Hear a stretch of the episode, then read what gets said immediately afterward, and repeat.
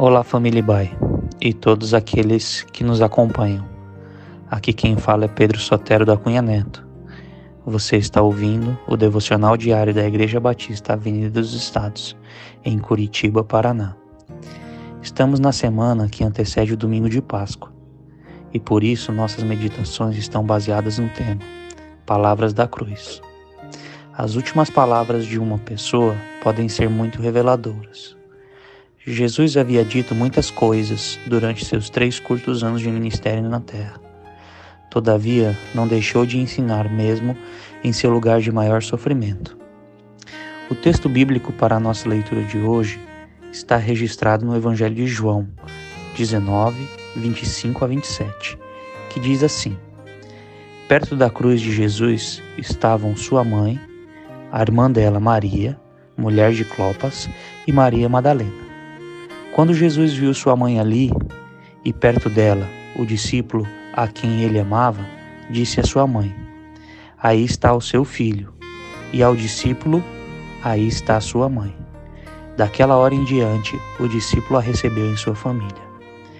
Na primeira palavra dita na cruz, Jesus ora ao Pai pedindo perdão por seus inimigos que não sabem o que estão fazendo. Na segunda, por meio de sua graça, garante a um criminoso arrependido que logo estarão juntos no paraíso. Na terceira, ele confia carinhosamente a sua mãe, provavelmente viúva, ao seu discípulo João. Mesmo sofrendo demais e estando à beira da morte, Jesus ainda queria cuidar dos seus. Esta foi a terceira frase de Jesus dita na cruz. Aí está o seu filho. Aí está a sua mãe.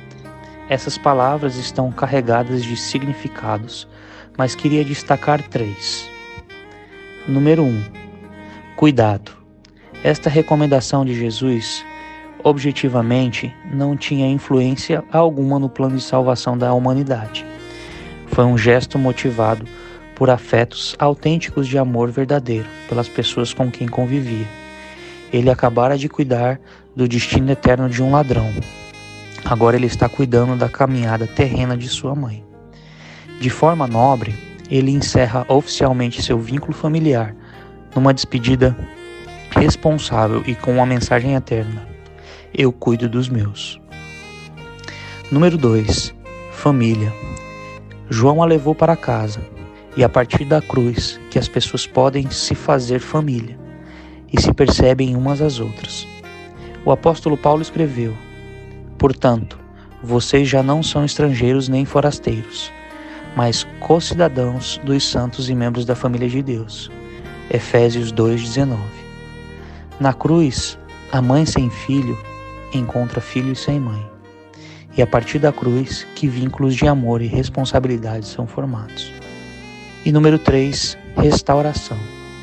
O pronunciamento de Jesus, eis aí tua mãe, restaurou João Lembre-se que no jardim João havia fugido com outros discípulos. Porém, ele voltou para os pés da cruz e tomou posição com Jesus. Certamente que o Calvário não era o lugar mais seguro e nem o mais fácil para ficar. Foi preciso amor e coragem da parte dele para voltar. A despeito do rápido desvio de João, Jesus, com este ato, está declarando que confia nele. Confia tanto que entregou sua mãe a seus cuidados. Este é o jeito de Jesus. Cuida de seus inimigos, rogando que o Pai os perdoe. Cuida do destino eterno de um criminoso arrependido. Cuida de sua mãe no momento de fragilidade. Cuida de seu amigo envergonhado e cuida de cada um de nós. Deus te abençoe. Descanse naquele que cuida dos seus.